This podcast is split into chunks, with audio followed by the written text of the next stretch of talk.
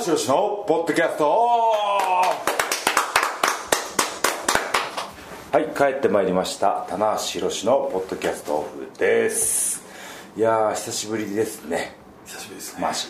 ちょっと待ってくださいね。はい。いつぶり今ですねいつぶりかちょっと調べましょうね。えー、っとですね、棚橋さんがはい。えー、っとですね。あやっぱりそうですね。7月14日。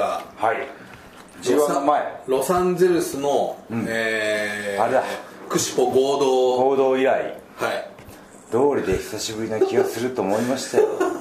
丸まあ2か月ぐらい。あそんなに経ってあ1か月か。1か月一ヶ月ね。1か月ちょっとぐらいですね。いやー辛いな。1ヶ月に1回は辛い。もう1ヶ月にねそうですね。4回は行きたい。4回。4回。4回は消えるはずですよ。まあこれはだいぶもう夏がまるっとね。たまたまってますもんだってあの扱いたいテーマが。はい。まずあれでしょ？その G1 終わったわけじゃないですか、は G1 もねちょっと棚橋と戦いをね、はい。振り返りたいし。そうですね。はい、あとあのちょっと話題になった棚橋髪の毛、いやはい、ー切切そりましたよ。こはだいぶね皆さん気になってると思いますし、はい、あとはそのなんで切ったかっていう流れでね映画の話。まあそうそうですよね。もうもう言える範囲でね。これはまだね情報の、今日でもあのあれですね。今日リリースになりましたね、はい、タイトルも今公式でもさっき上がりましたけど、タイトルがね決まりました。し共演がそしてね。共演もすごい。ねびっくりするあれですけどどうしますかねこれ田中さん。やっぱりはい、もうちょっとまずこの話話し始めると、はい。あのーなんだろう。もうこの上げたテーマにしか縛られてしまうんで、なるほど。はい、もうちょっとテーマを増やしてからスタートし まだ増やす？たい、はい、あだからまだ、ん。あのテーマはをもっといくつか上げましょう、まだあげますか？テーマ探しから始めましょういやもう十分な感じしますいやダメダメ。大丈なんか瞑想の予感でないですこれテーマをまず見つける。ああ、はい。もうね。だってこうテーマ G1 髪の毛映画って言ったら大体みんなこのポッドキャストの内容がイメージできてしまうんああですよ。いつもの感じねとはい、いやそこまで そんないやいやき感じにはしませんけど、ね。そんなにわざわざ聞いてる。はい。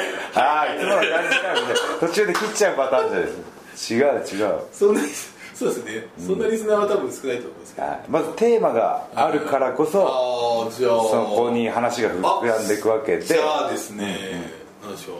この夏食べて美味しかったもの。なんすか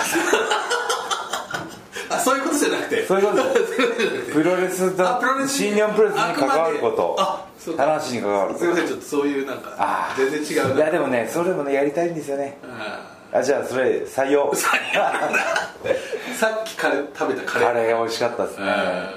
いやカレーーをしみじみこんなにカレーを食べ美味しそうに食べる人珍しいなはい、僕早かったでしょ食べるの。は 途中あの雑談があまりないっていうね黙々と食っちゃった。なんか一口目を食べた後のうーんっていうこのなんかなんか注射打たれた人みたいな。棚橋のね眉間のシワが深いキューッとこう眉間が寄っちゃってこれはみたいな五臓六腑染み渡るぜみたいな貝原雄山みたいなねうまいみたいな、はい僕あまり貝原雄山知らないんですけど、はい、やっぱ G1 結局 G1 でいい戻りましょう。あそうですか、はい。まあいやでもみんなでもあれですねこう改めて思うと G1 ってもう少し前のことのようなねいやそうですあれ僕だけですいやもう2週間は経ったのかな？まだかな？13に終わったんでだから10日ぐらいですかね。そうですね、そうですね。やっぱり特にちょっとギュッとしてるんでね、G1 っていうのはこうなんか、終わった後の G1 ロスみたいなねことをよくおっしゃる人もいらっしゃいますし。そうですね。はいいや G1 ロスを僕はさせませんでしたけどね。おはい。なんかそんな自負があるんですけど。させなかった？はい、なんそれはなぜかっていうと、はい。はい内藤の G1 優勝記者会見の日に、うん。棚橋髪の毛切りましたツイートをぶつけるという。ああ来た。まああれ相当なバズり具合バズりましたね。あはいあのこの間ねはい。公式も使いましたけどあの使用前使用後みたいな。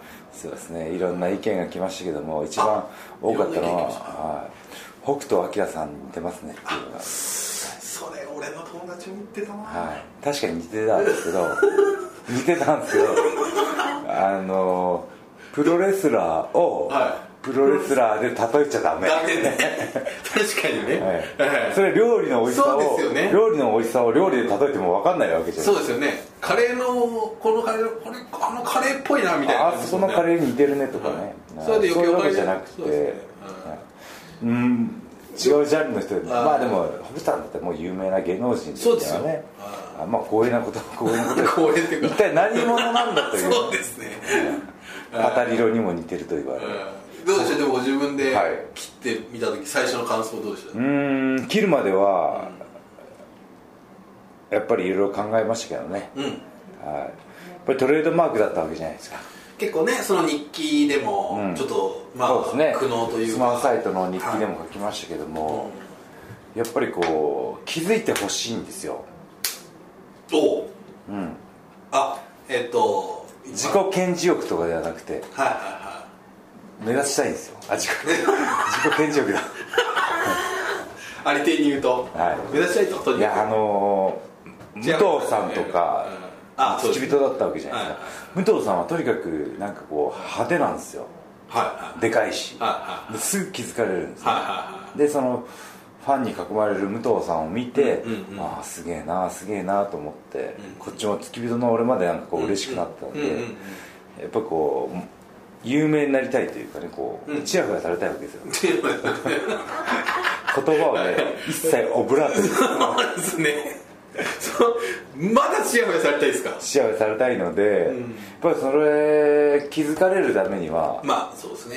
はい、気づいてほしいので、まあ普段はくくってますけどね、あ髪くくってましたけど金髪ロン毛っていうのは棚橋のトレードマークだったわけです。よ、まあそうですよね。ここ10年ね、はい、それをね切る。うん。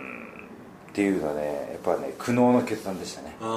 それはやっぱりその役柄上というか、うん。まあ今日そのお話も発表されましたけど、はい。これもき切らざるを得ないそうです。役ということですね。そうです。この「パパは悪者チャンピオン」の中の、はえー主演なんですけども大村隆っていうね、はいはいはい。はい、主人公の。主人公を演じるんですけど、ははい、その設定で金髪ロン毛だと合わないんですよ。いなるほど。はい。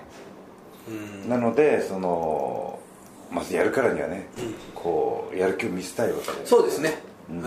一番手っ取り悪いあの早いというか、うんうんうん。はい、髪の毛を切る覚悟を決めるというかね。このぐらいの長さってどのぐらいぶりですか？えーでも2006年うん初めてチャンピオンになった時とか割とこれぐらい短そうかった気ですよね。がしますね。はい。はあのバーナードに勝った時ってこのぐらいの印象が僕い、はいもあります、あれからねそう30から伸ばし続けて40で切るっていうね 他の誰もやらないことをやった自負はありま 本当ですね。す20から30代に向けてやるんなら分かるんですけど30から40でやったことに意味がある。そうですね。あ確かに。まあそこの10年っていうのはねはい。田中氏本当に大事な10年だったわけじゃないですか、そうですね。新日本プロレスにとってもそう思いそうですますしよ。新日本プロレスのね躍進のと10年ですから。新日本プロレスは棚橋の後ろ髪とともにあったという。ね。多分わかんないですけど。それは過言ですね。言っても過言過言ですね。まあそれをまあ切るっていうのはね、あれですしさっき社内の女性社員がはい10歳ぐらい若返ったわねっていうどういう？今まで太ってたのかっていうね。そうそう逆にどうなんだろうねあの面白い反応がね返ってきましたよね。はい「あのお疲れ様です」って入って。はい。あの「Go Ace」ってやったんですけどはいあの信用してる事務所で「Go Ace」ってやる勇気あるでしょ。勇気あるでしょ。一番いいのね理解者と言ってもいい、はい。はでもザワザッとなりましたね。水を打ったような、でまたその水を打った事務所にさらに「あどうも亀梨です」っていうね。滑るというね。さらにみんなね、はい。どうしたらいいんだろうみたいな。あやっぱりそうやって思ってたんだ。いやいやいやまあまあまあ。水を打った事務所に Go Ace を Go Aceいやーねねでもやっぱそういう反応というかね、面白かったです。今もねカレー食いに行ってそうですね。横にあのー、ねブシロードの社員の方がいたんですけど。僕は実はあの方初めてあ本当ですんですけど。か？あの、マーシーの横に座ったみんな超偉い人ですよ。ああのそうなんですね。へえ、あちゃんと。次期社長候補と言われてるような。あ今はまああんまりね大丈夫ですけど、はい。なるほど。言われましたもんね。あれ後ろ向きたからどうか分かりませんでしたみたいな言われてましたよね。えそれってまあちょっとその切ってからはい。別にロードとかに出てるわけでもないですはい。けど、まあそんなにね街を歩く機会なかった、でもちょっとやっぱりいつもと違います？反応。あああれっていうあれ？あいやでも違うよなみたいな。それがですねあの G1 終わるじゃないですか、はい次の日髪の毛切るわけじゃないですか、は15日にクランクインしてるんですよクランクインして大体朝4時半とか5時に起きて夜の9時10時まで現場なんですよ。いやさすがの僕もね規則正しい生活をしないとフラフラになっちゃう。やっぱり映画の撮影ってそんな朝早い、そうですね。でもやっぱこう僕は演者じゃないですか。だから演者がだからカットごとに街もあったりするわけじゃないですか。ね。けどそのカメラマンさん監督助監督 AD さん音声さんっていうのはずーっと動いてるわけですよ。で昨日もあのあるシーンの撮影だったんですけど現場の人数を数えてたんですよ。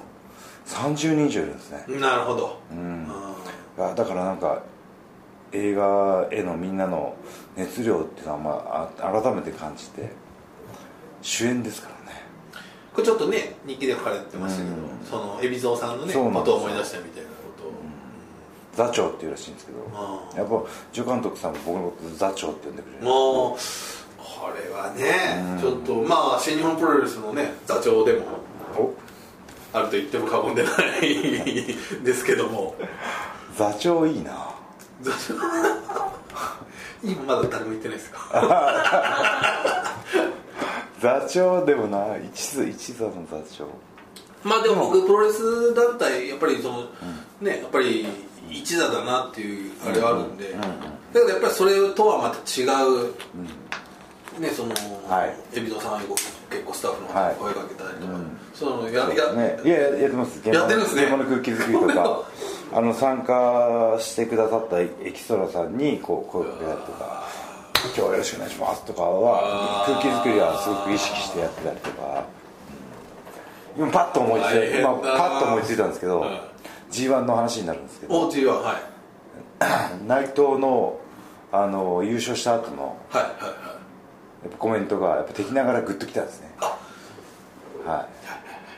新日本プロレスの主役は俺だ。はで4年前はそういうなんかそのなんだろう、ま、周りのファンとのズレからそんなに響かなかったんですけど。いあの時も多分、僕田中さんと、あポッドキャストやったと思うんですけど、はい。同じこと言ってました。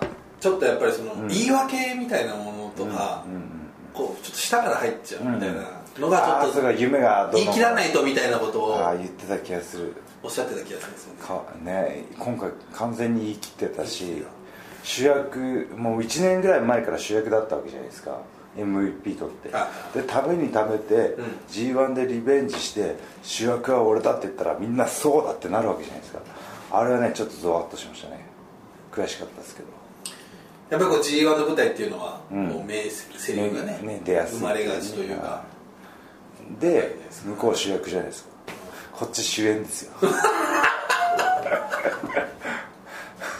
主役には主演で対抗する。対抗しますこれを言いたかったから今 G1 ちょっと戻ってそして一明け会見の裏に髪の毛だとぶつけるとぶつけいうるで意地悪な先輩。オラーと。今だと思います。送信するわ今だと思います。お始まった今だみたいな。ちょうどでも裏ぐらいだったんじゃないですか。ちょうど裏ぐらいだったね。あれはあのそのその髪の毛を切るところを何かの映像で撮っとけば後々あるかもしれないっていうことで、その映画の方もカメラマンさんも来てですね撮ってたんですけどはい。いやー最高のタイミングでぶつけてやりました。ね してやったりからねまあでもそのね g 1あって髪の毛切って、えー怒涛の夏がねいやー確かに g 1やっぱりこうまだ両国のことはまだ結構うん。それでもあれなんですけど、札幌ぐらいまで行くと結構やっぱりこうふんわりしてる。そうですね。やっぱね、うん。いやー g 1の僕が嬉しかったのは g 1 3連戦がやり始めて何年3年4年目ぐらいですよね、はいはいはい。で初めてその金曜日土曜日。はい。A ブロックと B ブロックの最終戦がは看板になったのがすごい嬉しくて、いやこれはすごいですよ。うん。だいぶかかりましたよね。かかりました。3年ぐらいうんかかるん。ですけどあのー本当に AJ 棚橋とかそうですね。えー中村岡田とか。そのブロックごとの決勝決勝というかね決最終日は面白いっていうねイメージが定着したのかな。しましたね。と思ってえまあ、今年はねあの、えー A ブロックはちょっとまあ異色というかえうん。棚橋タイトル勝った方が進出っていうね。そうですね。まあ、まあ一番、ですこうあの混戦にならなかったんですけど。あれはちょっとねびっくりしましたね。両方っていうのね、うん。それでもでもまあすげえ悔しかったですけど、まあ、敗因としては、テキサスでふ粘れなかったところですね。あそこ僕ねまあ今回いろんないいシーンありましたけど、あそこのあのテキサスの決まった12分間の、かお客さんの熱狂っていうのはすごかったですね、うん。あのシーンは本当すごかったですね、ねそこでき決めきれ決めれるか決めきれなかったかとかね、そういう話にねなってくるのが僕は嬉しいですよね。あ悔しいですけど、はいはいはいだからあの今やっぱ攻防がねどんどん高度になってるじゃないですか。だから敗因勝因みたいなのがものすごくあやふやになってるんですよ。ああなるほどなるほど。はいはいはいはいわかりましたはいはいはい。野球とかサッカーだったら、はあそこのパスミスだとか、はあそこの何回のホームランがは勝負の分かれ目だったねみたいな。がそのはっきり分かるじゃないですか。でも プロレスもあの一手ミスったらうんうんうんうんうん勝負のねその流れが変わったりとか、あれ決まらなかったからあ田無負けたよなとか。そうですね。なんかそういう語れるところは一箇所でいいんじゃないかなっていう気がして。またあの大阪城がうん。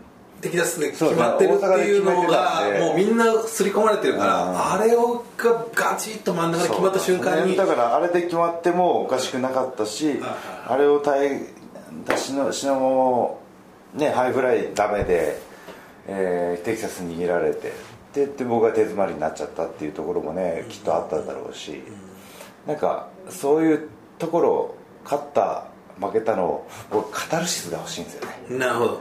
勝って嬉しい。負けて悔しい。があのわあ盛り上がってすごかったっていうところよりも上位に来た方がっていうね思いがあるんですけども。ちょっと真面目な話になっちゃったんですけど。いきなり髪の毛の話から 急に真面目な話になっちゃったんですけどもまあそこだけねちょっとあのそのこのポッドキャストリスナーの人にはちょっと共感しといて共感というかね共有しといてほしいなっていうのはありますね。あの試合がやっぱこう印象的にやっぱ一番残ってますったん。ですうーん。あのーまあメインの回数もね割と多かったんですけど、えー鹿児島うん。愛媛はい。浜松はい仙台もありますね。両区仙台仙台から始まったはいこの後半4つがはい全メインだったんですよ。全部？メインだった。ああそうですね。そうか。だ意外と内藤さんメインあんまやってないメイン4回ですね。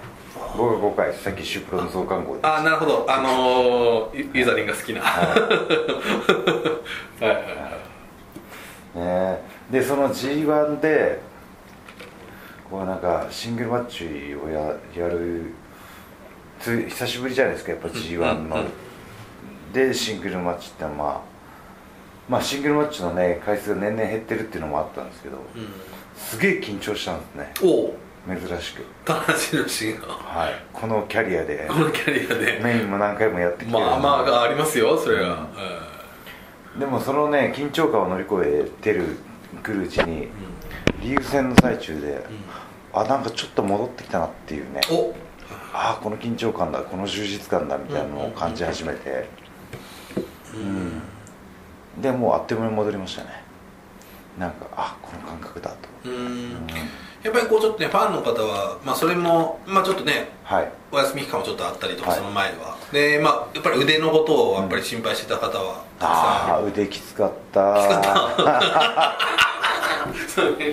腕き今でもねパッと見るとこう特に今、はい。何かをされているわけではないそうですね。でも今日も朝トレーニングしてきたんですけどジムで、右半分ないんですよね。こっちのこっち側が。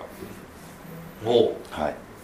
えーっとそれちゃんと描写すると。二頭筋って言って2本あるから2頭って言うんですけどこの脇の下からからこの内側を筋位っていうんですね。はいはでこっち円位って言うんですけどはいは円位が完全断裂なんですよ。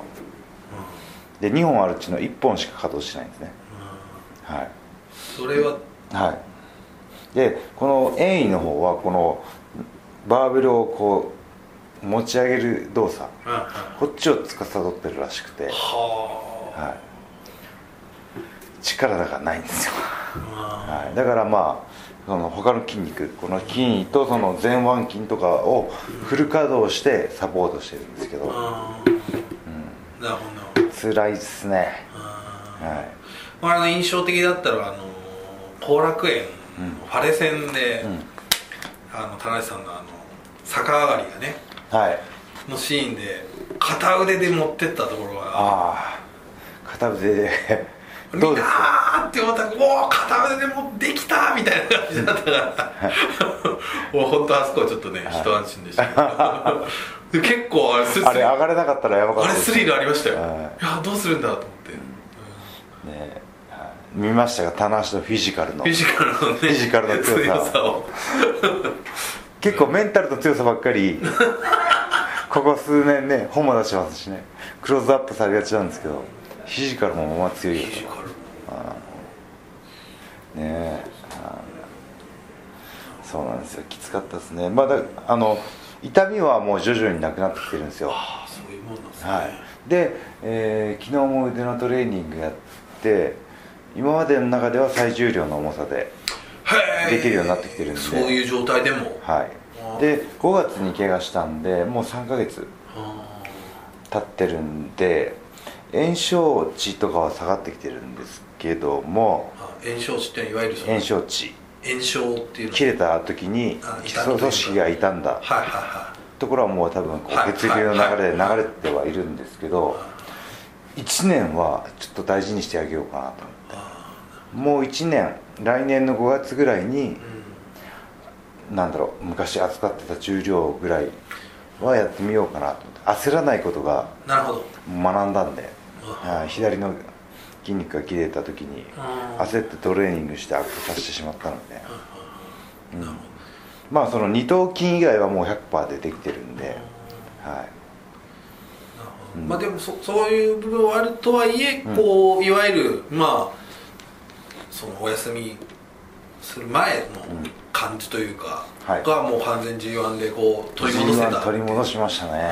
うんねおっしゃってましたね。やっぱそのどんどんはい。良くなってきてるってね。良くなってきてたし。うん。試合感の部分なのかもしれないはい、対戦相手が今回 A ブロック割と個性に富んでたのではいはいはいはなんか一つ一つの戦いにテーマを持ってやっていったんですね、うん。まあ、僕の昔からのやり方なんですけどやっぱ戦う前にテーマを投げかけてっていうところだったんですけどそしたらまた内藤がね内藤が逆のことを言い始めてうんうん。淡々と勝ち進んでいったってねそうですね。GK もねはいはいはい。解説してましたけど確かにはいあ確かにそうだなって。そうですね。意外と最初にね最初にもう俺はもう両国からドーム見てるからみたいな。って言ってね、うん。また違うやり方をねやってきたなと思って、うん。はい。まあでもあれもねちょっとね僕はちょっくら優勝してきますに通ずるところはあるかなと。うーんなるほどなるほど、はい。今なるほどが全部こっちの手がないし。いやでもちょっと内藤がね手に負えなくなってきてるな。あー。そのねその試合結構、うん。大阪城の時も実は結構終わった後結構田中さんは少し、コントロールっていう部分ちょっと悔しいみたいなことをおっしゃってた、はい。これはごめんなさいもしねプライベートで言われたかもしれないですけど、はい。今度のはい。やってみてる内藤さんって。ああやっぱ自信がやっぱりその動きの良さにつながってるというかうん。堂々としたね。うん。うん。あとねあのやっぱりヒール的なユニットでありながら声援が多いっていうのが、はい難攻不落というかうん対戦相手にとっては攻略しづらいというかね、そうですね。そうそうそう。だから悪いことまあ向こうが攻めてまあいいものがやられても声援はこっちに来ない。向こうが、えー攻撃に移ったら向こうに声援が行く。ってことはこっちに一切こうねあーまあ田中もねすごい頑張ってくれたんですけどね。いや僕なんか印象的には相当拮抗してた感じがあはいりますけどね、もそう予想以上に田中さんが、ははい、ただでもその棚橋のあのあの両国の振り切り方としてはもう声援が内藤に行くんだったら、はもうちょっと煽ってやろうかな。逆に。最初の張り手だったりとはいはいはいはいかあの寝転がってる時を後ろから蹴ったりとか。はい。いろいろちょっとあの策は練ってはみたんですけど、あうん。でもやっぱりその終盤になってくるとね歓声が二分するじゃないですか。そうですね。はい。はい。これはもうどうしようもねえなと思ってね。ああの大阪城の時はやっぱどっちかっていうと、うん。こうもうまああれ大阪のねちょっと特有さというか、まあ土地柄もありますし棚橋が手負いだったっていうところのもあるしし、はい。結構こう本当に完そうですね。全懲悪みたいな感じになりましたけど、また G1 っていうのね、うん。まあ、その辺がフラットになっていやー面白いですね。面白い現象ですね。うん、うん、実は制御不能っていうのはあながちね正解ですよね。ああなるほど、ん。はあはあは一応ね本向こうから借り物的に持ってきたうん。キャッチフレーズを日本語に訳してるだけですけど、うん。うん。結果的にそうなってちょるっと制御できないでもそれできないのが内藤なのかファンなのかというね。ああなるほどね、えうん。確かにそうですね。今お客さんの勢いすごいですね。内藤さんのファン、はい。ロスイングファンっていうのはね、はい。ただねトレンドと逆を行くのが、あ僕なんで天の弱なので、うん。今ね逆におおあのチャンスはいっぱい転がってるなとうんなるほどなるほど。に見てるわけですよ、その辺がねやっぱちょっとまあ少し話飛んじゃうかもしれないですけど、次がねやっぱザック・セイバージュニアっていうのが。ザックなあれ札幌うん。あれエグかったですね。いやーきつかったっすね。あれちょっと僕も札幌会場行ったんですけどあのザックが最後手をあーってやるはい。あれあれでも本当にお客さんがうひゃーみたいな感じでしたもんね、ザックもねちょっとこの g 1で駆け上がった選手何人かいますけどザックもその一人というかねね。ジュースもそうだし。まあジュースもね。ね、うん。出世シリーズにしたああとイービルね。そうですね。うん。イービルすごかったですね。うん。いやーななんかその辺持ってる人間が上がってきたなっていう気がしますね。はいはいはいはい逆にもっと頑張れと思ったのは吉橋だったり。とかね後藤後藤だったりとか。真田選手もちょっと真田もね惜しかったでですすね。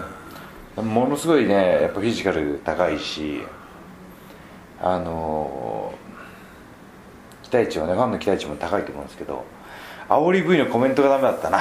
なるほど。はい。頂上を目指しますね、はい。頂点狙います。あ頂点狙います。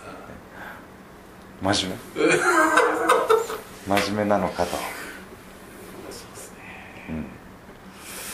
は逆に言うとやっぱいいなんて言った？ら選手はその辺がこう結構、はい。キャラに寄せていける部分があるからい、強いのかな、うん、いやもうあのそれはもう本人の強い意志というかねこれでてっぺん取るんだっていうところの意気込みというか、うん、じゃあその真田あなたが真田だったら何て言いますかっていうところですよね。おもし棚橋宏がそう。あそこの煽り V の何が正解頂点狙います。で期待値がっていうかね、うんうん。そのレスラー像がぼやけてしまうんだったら、うん。あそこで何を言えば正解なのか。何を言えばよかったのかみたいな本のタイトルみたいになりますいいですね。あ じゃあそれちょっと考えましょうそれ これでも大差あれですね。3年前か2年前ぐらいにあのニューヨークではい。内藤哲也はどうしたらいいのかみたいな話を はい。した後あの内藤さんがああいうふうになってしまったっていうね。はいあれは今一瞬思い出しましたけど。あじゃあ歴史は繰り返され そして考えれば考えるほど僕らの意見は採用されないされないっていうね。えなんかななんか。ーあの時あの内藤さんもう馬とかに乗ってきたらいいんじゃないですかとか適当なこと言ってましたよね。でナイトをねナイトナイト。をナイトにして白馬の騎士みたいなね。で俺がそれだとか言ってたら もうなんかすごいつまんなそうな顔して。それじゃなかったって。え いやよかった。俺たちの言うこと聞ーそうですかなくてね。えーそうですよね。ねそれが逆にヒントになったのかもしれないですね。そうですね。はい。ここんな好き勝手言われてみたいな本当ですね。うんあれがまだ3年ぐらい前ですよねニューヨークね。2年あもしかしたら2年前なのかもしれない。ですね。うん。2015年だ。そうですね。ああ。の年のアロエ人生はねいろいろありましたからね。あやっぱ海外のファンの反応って一つのバロメーターになりますよね、うん、そのだから2005年以前の内藤は、えー海外のファンにもそれほどリアクションなかったんですけどやっぱりロスインゴになってねからは海外のファンがそうですね。うわーってなるわけじゃないですか、うん、ね。となると真田。難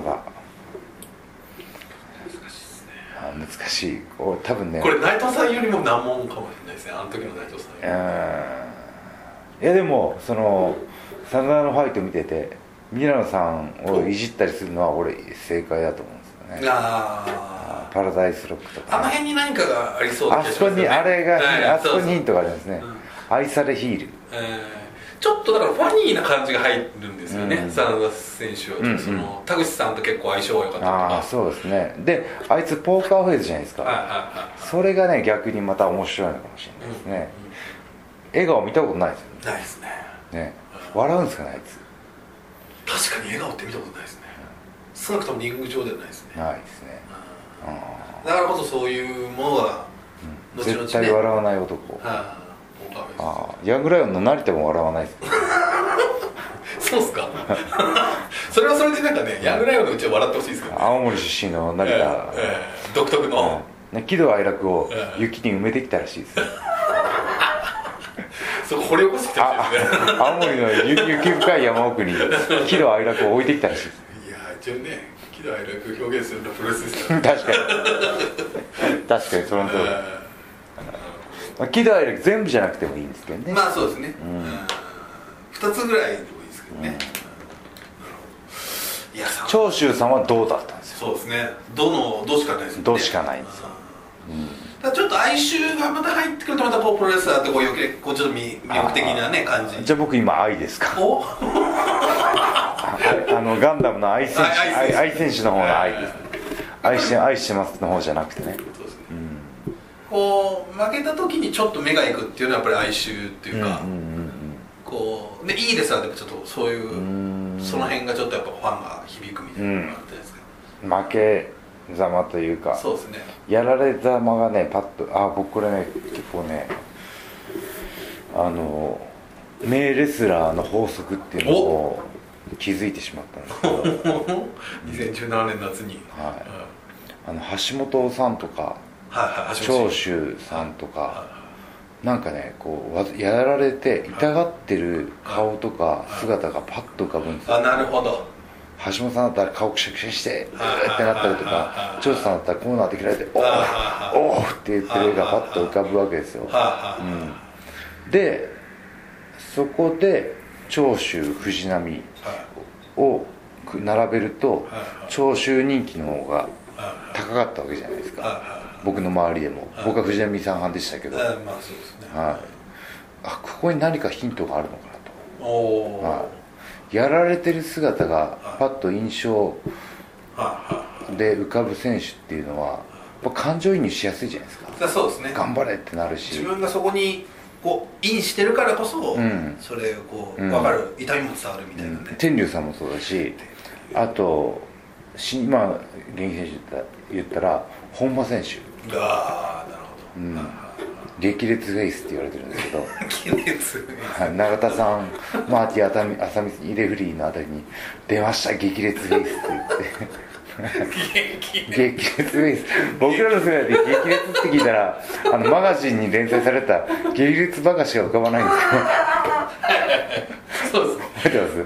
ありますよね。あのカッカッカッカッって激烈っていう言葉なかなか日常生活で出てこないですね、はい。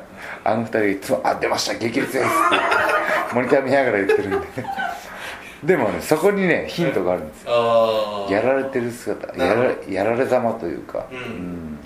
だからこそ頑張れってなるし、なるほど、うん、だから橋本さんは多分三重視の中でもフィジカルだったりビジュアルだったりとかは少し落ちるわけじゃないですか、うんうん。長野さん。そうですね。武藤さん、この二人はスタうんースターにななるねあのビジュアルをしてた。まあ技能先輩悪く言うわけじゃないですけど。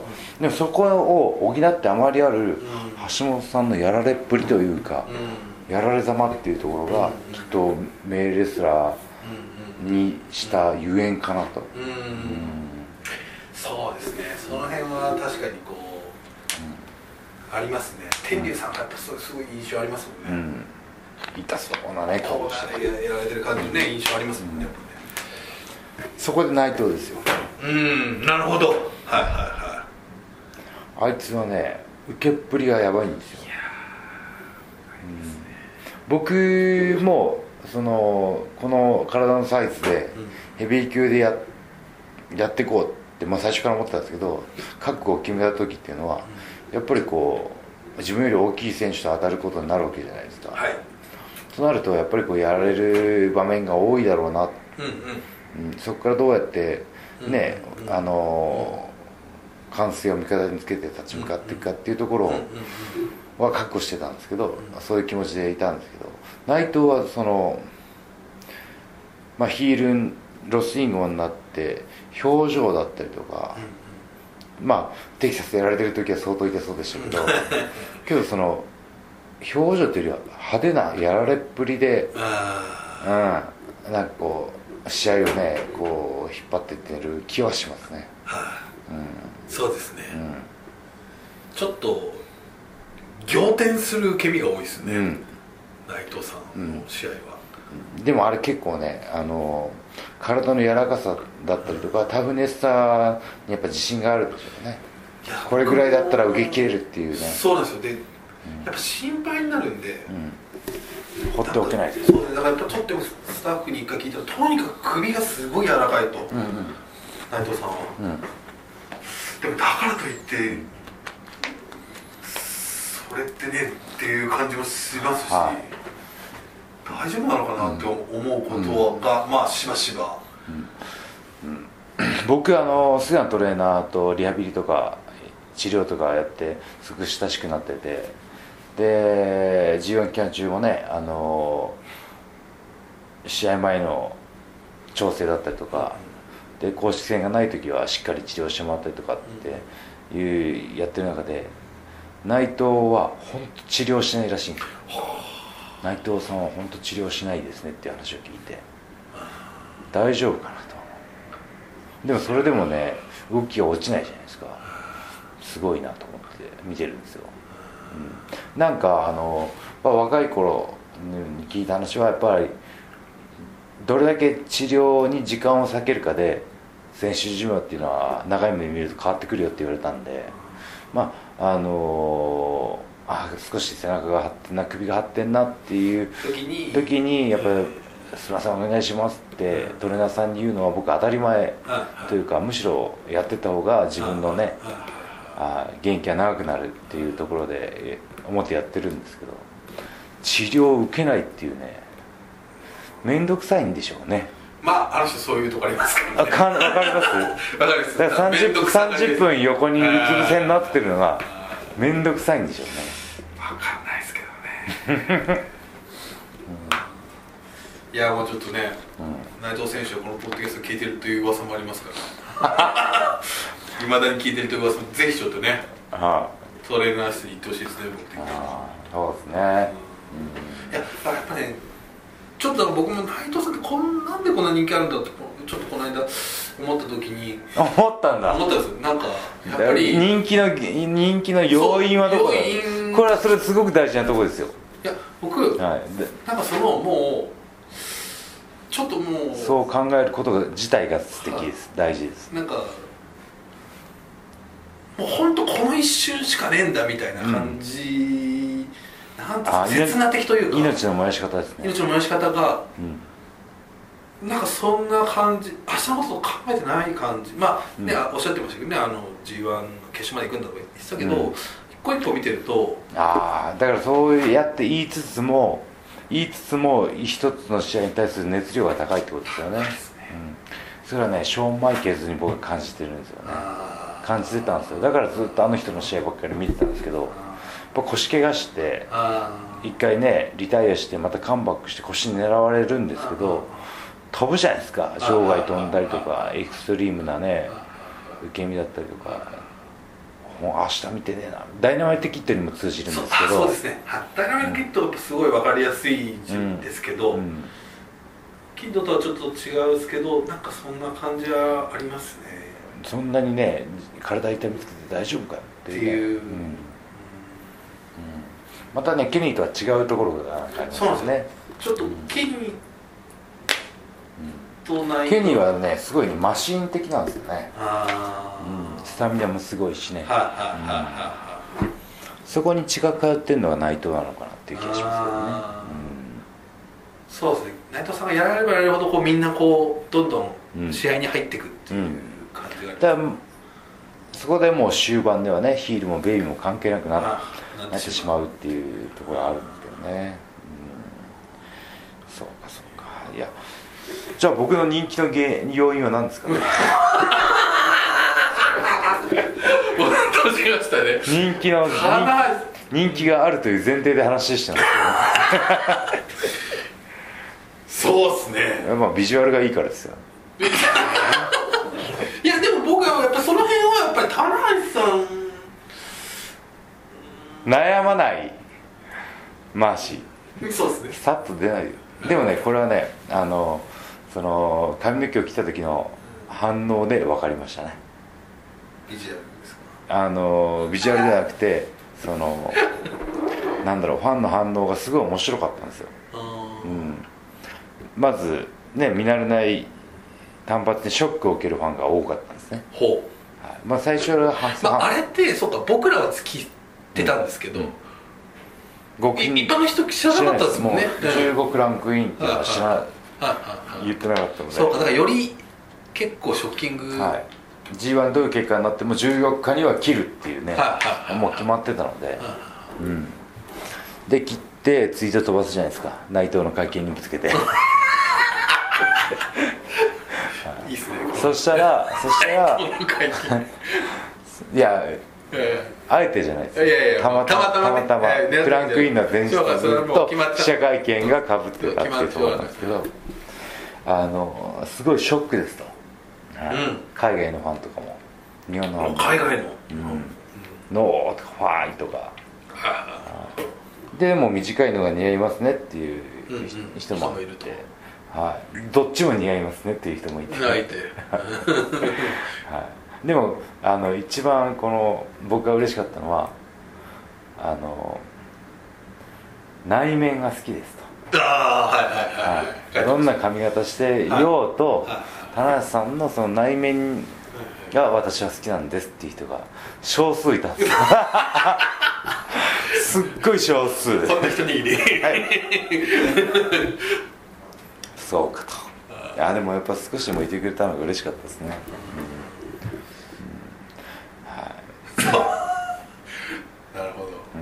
そう。かでも確かにそうかもしれないですね、ぼ僕らはああこうなったんだっていう感覚だったんですけど前提がないですもんね、うん。皆さんね、そこにねやっぱりあのなんかねそこにヒントが隠されてる気がしますね、やっぱ外見はやっぱり何かの取っかかりのに過ぎずにその唾吐いたりとか、内藤のベルト壊したりっていうする行為すらも外外見というかねあの外物というか、あでも結局内藤っていうのはその試合にかける熱量が高いってことはあこいつプロレスすげえ好きじゃんみたいな、そうですね。うん、というところがね透けて見えちゃうというかね、うん、人柄というかね。やっぱ人柄はそうですよね。いや僕ね本当そう思うんですよ。プロレスはですね人柄ですよ。人柄プロレス。人柄プロレス、はい。いやでもイービル選手のあの人気の跳ね方とかも、うん。なんかやっぱりちょっとこうまあイービルですけどねあれは、うん。あくまでもイービルなんですけど。ビルですけどもやっぱりそのまあ、そういうところをす超えて察して応援してくれるファンっていうのは確かにすごいスマートだなと思うしこあの映画の話になるんですけど大先輩の俳優さんとの話をしててあの悪者はいい人でもできるし悪い人でもできると。うんうん。ただいうん。いいい人のいい人のなんだろう役柄っていうのはあの表面的にいい人ではできないんだようーん。所作とかこあのセリフ回しに人柄が出ちゃうからうーんうんああ分かります。プロレスもそういうとこありますってまあそう話をして、ですよね。所作ね。はあどんだけねうんいいものをやっても人気がバーッと出出ない歴史もあるわけじゃないですか。でもやっぱそれって多分人柄がねファンに伝わっちゃってるんです。ねはい。ということは僕はすごく人柄がいいってことですよね。結論として。結論としてね。出ましたね。人柄が良すぎると。人柄がいいんですよ人柄がいい。やっぱ、親に感謝とか。ですねはい、育ちに感謝。育ちもいいと。はい、育ちがね、そうだからリング上っていうのは全部をね見透かされてしまう、まあそうですね。場所というかね、そもそもほとんど裸みたいな状況でやってるわけですからね。はい外見は外見はそうですけど。は い内面も出ちゃうっていうね。しかもこう舞台と違ってこはい、う4方向もあるそうですね。かね。はい、全部方向的全部見にられちゃう。ね見られちゃいますからね、はい、まあちょっとまたそのもう一個前の話戻っていいですか、はい。はい。まあ、リング上では裸じゃないですか、エプロンつけただけで。むしろ隠してるんですけど。あれもまたすごい。あっちの方が跳ねるというね、あれとはい、裸エプロンと髪の毛どっちが入りました？二大バズりだったんですけど、うん。どっちかな。あの裸エプロンがでも2万リツイートぐらいまで。2万リツイート？ぐらいまでいったんですよね。すごいな。髪の毛もね結構いったいったんですけどね。やっぱり裸エプロンはやっぱ棚橋さんあでも棚橋さんを知いやでも知ら裸ない人でもやっぱこうちょっと、なんかニュースになったんですよね。あの渋谷にはいはいはいあの裸エプロン店員現るって言って 棚橋っていう名前を出さずに なるほどね。ニュースになった。店員現るね。はい、店員が現れましたよ。本当に裸エプロン？うん。裸エプロンで入場してもいいぐらいですね。裸エプロンで、まあ、僕のあの独占市場だと思ってたんですけど、はい、岡田もねやってきたりとか。なんか岡田選手やりましたよ。他団体でもなんか始めてるあエイプリルフールで岡田がやったんですけどあそうですね。やってましたね。ははいいはいそこはね、入ってきてほしくない なるほど。はい、ちょっとそこ俺の先輩特許なんだ先輩特許ですよ、ね。はちょっとリング上ではいいけどそういうのやめて。ねいはい、そこは僕はもう一回ね耕した畑なわけですよ。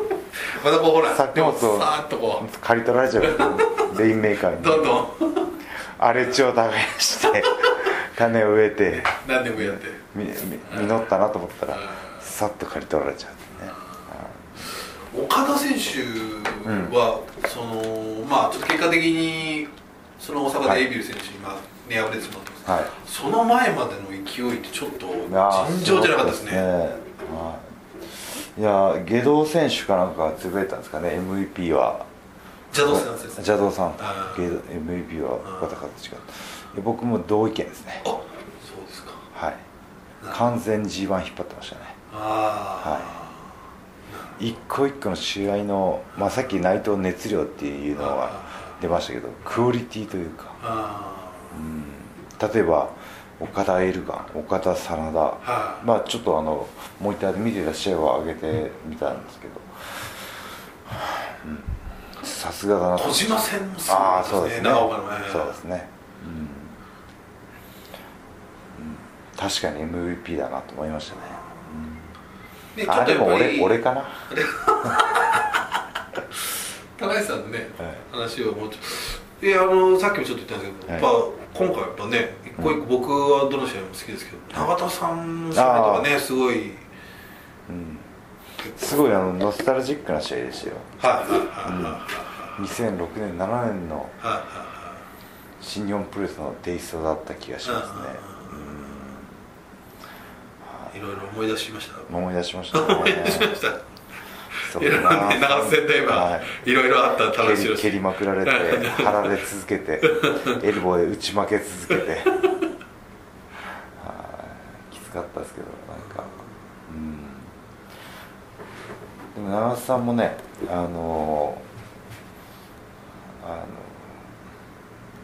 最後なんかじ両国でねファンの方に惜しみない拍手を送られたわけじゃないですか、バカ野郎一体する気じゃねえよって言って 悪態ついてたのが面白かったです 控え室で、ねはい。あーいやでもあれね、って米の時はい。うるっときてましたからね、うん。あーそうね。うんあれはきっと嬉しかったでしょうね、その最終戦の永田ファレ戦にもドラマがあったっすよね。そうですね。あ何もないみたいなね「Nothing but respect」みたいなね。あなあのファレのツイートもありましたけどね。あおすごいツイート見てるでしょ。そうですね。びっくりしました。よタイムラインに流れてくるんですよ あ一応こう、はい。フォローはかなりはい。されてるんですね。でもあのフォロワーフォローフォローしてる数がもう僕今650ぐらいですかね。それ多いですね。仕事の人とか、はいはいあの一回こうかかった、はあの著名人の方とははすぐフォローしてそうしてるんですけど600超えると追い切れないですね、600っていうかもう100とかでも多分多いと思うんですけど。田中さんってリストっていうのは作ってないですか？何すかリストって。およあ読みたい人の情報だけ流れてくるようにする。そうそうそう。あじゃなくてえっとタイムライン以外にそれにまとめるっていう。うん。あの。疎い。ツイッターにそんな機能あるんですか？いや。見たい情報はをリストにしといて後でまとめてみる感じですか？そうですね。それはやってどうやってやるんですか？どうやって？それはあのリストでですね。だからこれ新日本プロレスってこれやっぱり今田中さんおっしゃってるように、はい。い、ろんな方をフォローしてるんで、はい。はい。これリストあじゃないや。うん。リストにすると選手だけの選手と関係者だけのああれがタイムラインなるほどなるほど。そしたらパッと拾いやすいですね。そうです。ぜひあでもこのリストもフォローできるんでこれを今後見ていただけるといいかもしれないです。うーん。そうするとここに全部新日本関係のとか全部。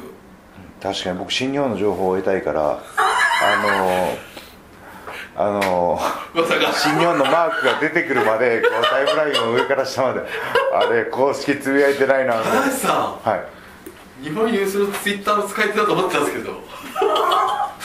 リストはちょっとアナログ。まずいですね。アナログ。あこんなんあるんですね。楽ですよ。でも僕ね結構 SNS はねこういろいろやってますけどね。スマホにしたの遅かったですからね。そうですね、まだ3年ぐらいですからね。ええ。棚橋さんと湯沢さんがなかなかスマホにしないっていうんで、僕そうそうそう。もやもしてくださいもや。もやもやもやし 仕事の連絡が取りにくいって。ねいまだにメールしかやらないみたいなね。そうですね、これでちょっとねはい。わかりました。いやでも SNS もね本当に大事ですけどプロモーションの大事さもまた感じてきましたね。お、うん、僕はじゃあちょっと一個結構まあこれはいいか悪いかっていうとちょっとあ,、まあ、あれなんですけど田中さんはお気づきだったか分かんないですけど、はい。えーっと最終戦にのえー、1個前が日曜日だったですね。はい。あー最終戦が日曜日だったですね今回。8月はい。はい30日そうですね。で8月12日がまあ前日じゃないですか、はい。その日まで1回もワールドプロレスリングなかったんですね。あ。G1 で G1 が。うん。他のスポーツとかゴルフとか。特番でね取られちゃって、はい、でそれ僕も思ってました。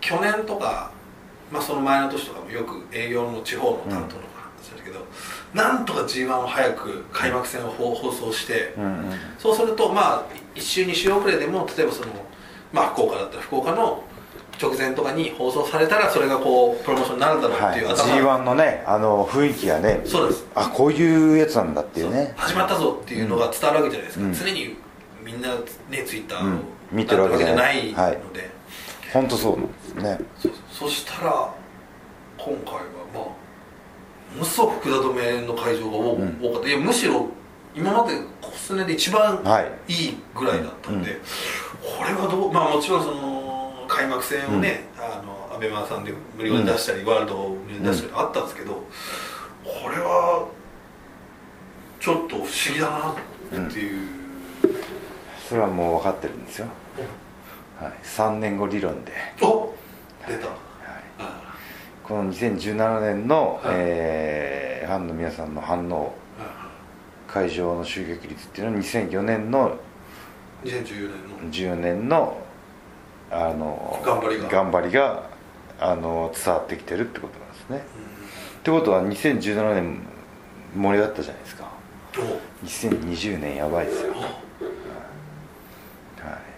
い、でもこのこのねこうその年間通しての興行新日本プロレスの雰囲気っていうののいいとこ悪いところをね瞬時にねやっぱこう修正していく。はいは今力があるから、いなるほど。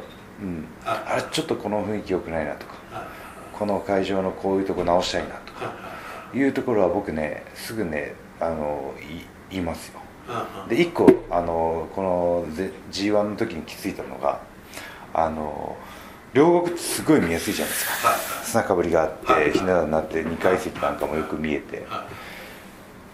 あの g 1で地方の中規模会場だとはい。フラットの会場がある。あよりますね。浜松、ありますね。えー愛媛。はい。福島か。そうですね。はい岐阜もそう岐阜もまあ岐阜岐阜もそうなんです。岐阜も何年か前まではこれちょっと段差の高さの違う椅子とかを使用してたんですけどちょっとねここはねあのー費用がかかったとしても段差をつけたいですね。なるほど。はい。ひな壇。なひな壇というかなんかちょっと木のねやつであまあちょっとしたはい。頭1個分でいいんですよ。ありますね。はいはいはいはい。あれでちょっと前のね自分の前のこお子さんの前の席にちょっとね背の大きい大人の人が座ったら見えないわけじゃないですか、そうですね。はい、これはねすぐにね、ま、直していきたいなと思って。あ例えばね後ろの方の席30005000の席だったとしてもああのーお金払って見に来ていただいてるわけじゃないですか。で見えにくいっていうだけですっごいストレスだと思うんですよね。お金払ってきてるのに見えにくいじゃんみたいな、はい、ここをねまずね取りあのおっ蹴っちゃった怒ってる怒ってはい皆さんねあ俺も怒ってはいない怒ってはないですけど。うんなるほど。そこはねちょっとあのそのお金払って見えにくかったっていうストレスだと次また行こうかっていうね。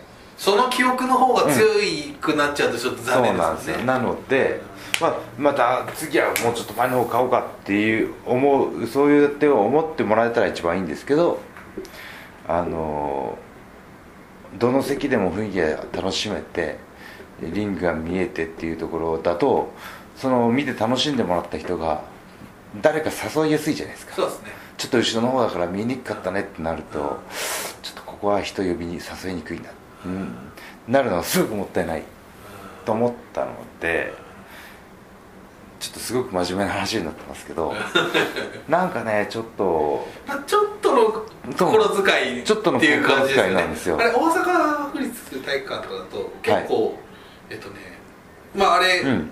こうなんですかセットバックがあってね。セットバックあるんですけど実はあのこうセットバックない遠い面のところもちょっと上げてるんですよね、うん。実はちょっぴり、うん。でああいうのってちょっとやっぱりあってこうね、うん。嬉しいっていうか。嬉しいですよね、でそもそもプロレスってこう結構目線上のリング高いですから、はい。ここでやるものだからちょっと上がればよりこう見えるっていう。ね、グラウンドの攻防も見やすいですしね。ね。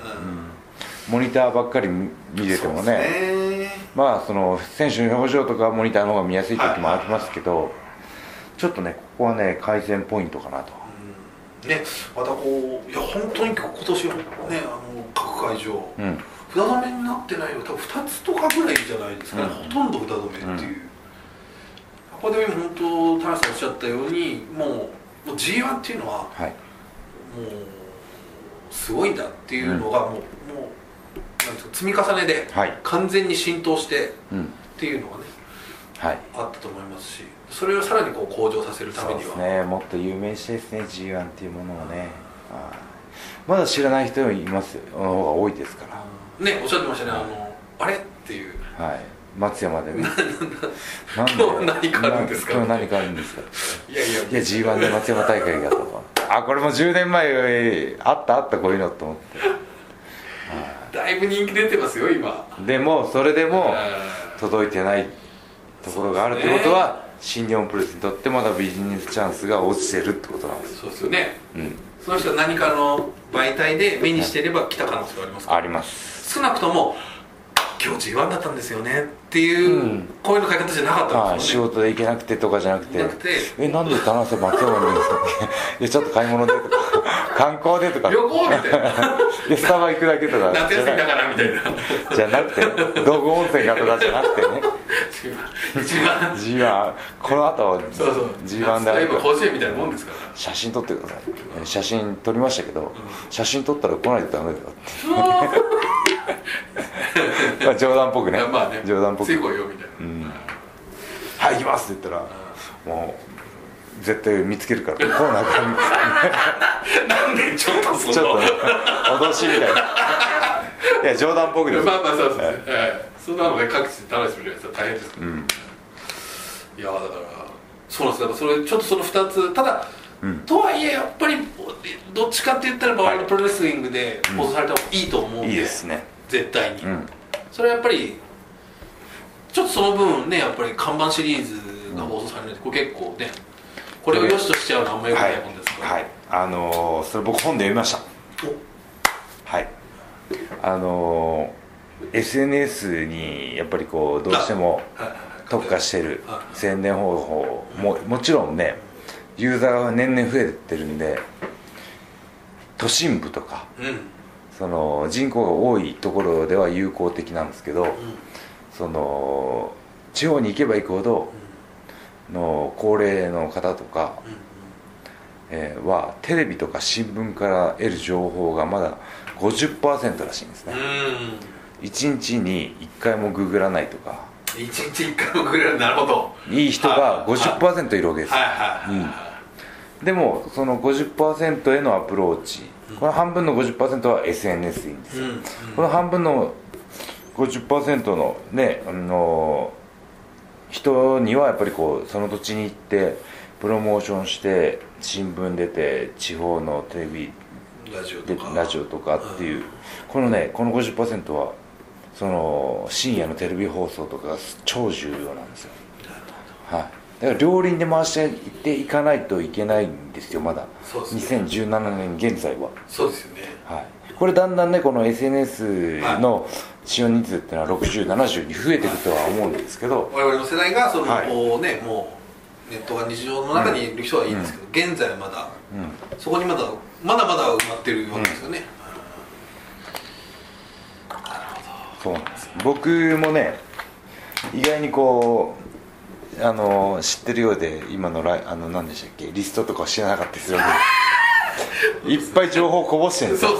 はい。これはちょっと得たい情報。誰かが教えるべきでしょ得たい情報をこぼしてるんで。ね。だからもうその前提ですよね。だから何回も繰り返し発信してタイムラインねにぎわしてしまって申し訳ないなとか思うというよりはやっぱりこう少しでも伝えたいから何回も繰り返し申し訳ないと思いながらはい。発信してもいいんじゃないかなってそうですねはい。まあ、ビスケットのね画像4枚使ってあのあの見てるだけ開けただけ一口だけみたいなね。ありましたね。はい、ああいうのをね本当タイムライン汚しっていうんですけど何やってんだろうなみたいな、フォロワー数がねガクンと減るっていうね、あ あれやっぱ減ります？はい、あああいうの減りますよ。なんか二郎さんも言ってましたもんね。ゴールド行って筋トレツイートすると必ず何人か減るみたいなことあそうですか、はい。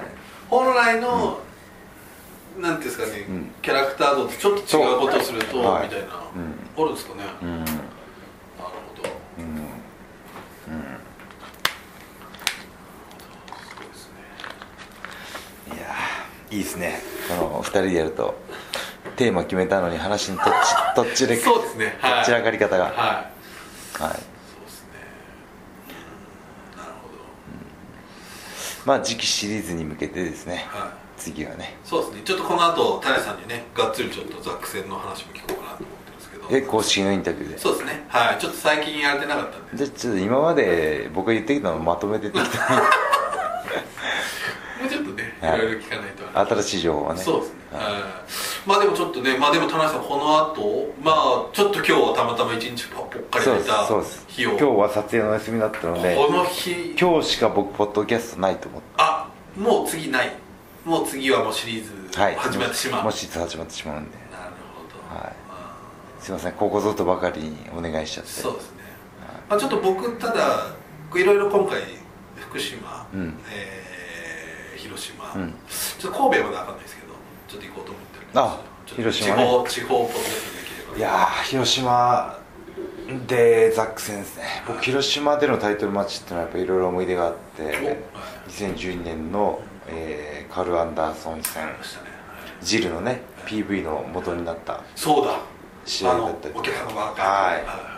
あの日あの時の表紙、えー新広島伝説みたいなはい。見出し見出しだったんですけど、はい広島から「週刊プロレス」が消えたっていう伝説がありましたね。の全然売ってないみたいな。はいどこにも広島のどこにもシュープロがない。今思うと本当なのかなって思うちょっと思いますけど。だから都市伝説だって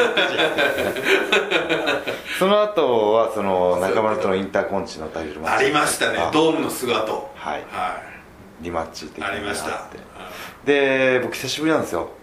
広島で。広島のメイン。メイン。しかもタイトルマッチ。はい。また新広島新新広島伝説を作りますから しかもこれインターコンチを取ってからえっ、とまだビリー・ガン選手しかやってないですから、はい、2回目の。にね日本で初初初防衛戦そうですね。あそういうのも言いましょうよ。そうですはこれはちょっと大事ですよ、いしかもザックだしな。苦手だなあれ？今。まあね、は苦手っていう言葉以外今出てないですね。出てない。その情報だけしか出してない。そうですね。それだけがインプットされてるはいっていう、大事です。このビハインドから追いつくのが僕のそうですね。棚橋のやり口なんで。うん。やり口。ってやり口で。ねいうのはうちは明かしちゃってますけどね。ねえ。じゃあ最後にす告知です、はい。えー新日本プロレスは次期シリーズ9月5日、えー名古屋大会から、えーロードトゥディストラクションですね。ですね。はで5月、えー9月5日が名古屋で、えー7日が後楽園いおおすごいですね、はい。入ってますよ僕。もうブログとツイッターでもう常にこうだいぶ情報はこぼしてましたから。そうですね、ありますんでね、はい。その辺の日程そうですね。えーお近くでね、そうなんですよ。近くでね大会ある時は来てほしいなと、うん。あれなんで田中さんここにいるんですかとか。聞かないでね。やめてくれと、はうんそのコンビニでちょっとね、い、はい、あの気を抜いて。田中さんファンなんです。あありがとう。プロレスすごい好きなんです。なんでここにいるんですか？その最後の一番のなければね。そう。棚橋好きでプロレス好きでしょ、でだったら大会があるっていうのをもし知ってたら来る可能性超高いじゃないですか。ね。そこを僕の情報張りにこぼしてたら ダメなわけですよ。こしすぎだぞと。はい。そういう方にもぜひ。そうそういうところだぞと。脇が甘いぞと新日本プロレス。そこ一番大事だぞと、はい。はい。でもそこにねそうですアプローチ。ね。だからだから僕らはプロレスを好きになってもらおうと思って一生懸命こうやってるわけじゃないですか。プロレス好きな人口を増やそうと、好きになってもらったけども大会がどこどこであるみたいなのはもう一個ハードルを超えないといけないっていうね、そうですね、うん。そしたらまたこう会場も大きくなる。いやもうもう一回りそうですね。大きくなるし盛り上がりももっとピュアな反応が返ってくると思うし、うん。ね。え。あぜひちょっとね次のシリーズ。ーそうですね、はい。タイトルマッチもねあの各大会で組まれてくると思うのでね。そうです。ぜひ注目しててください、はい、はいいや久しぶりでしたね。はい。はい。テーマは設定したの全部触るというね。そうですね、はい。ふわっとちょっと映画の辺がまだあんまりされてない。あ映画はまだ出せる情報が少ないのでそうですね。またこれは映画は映画で。そうですね、え公開がね、えーはい。またあれですけど、髪の毛もうちょっと掘り下げてもよかったかなって。そうですね。ちょっとその辺に関しては反省点、内藤にぶつけたイメージでしょ それだけがみんなにインプットされるンプットさせこれ飲み屋とかでね、はい。あの後楽園の会あのあれさみたいなたあの日わざとやったらしいよ違う違う。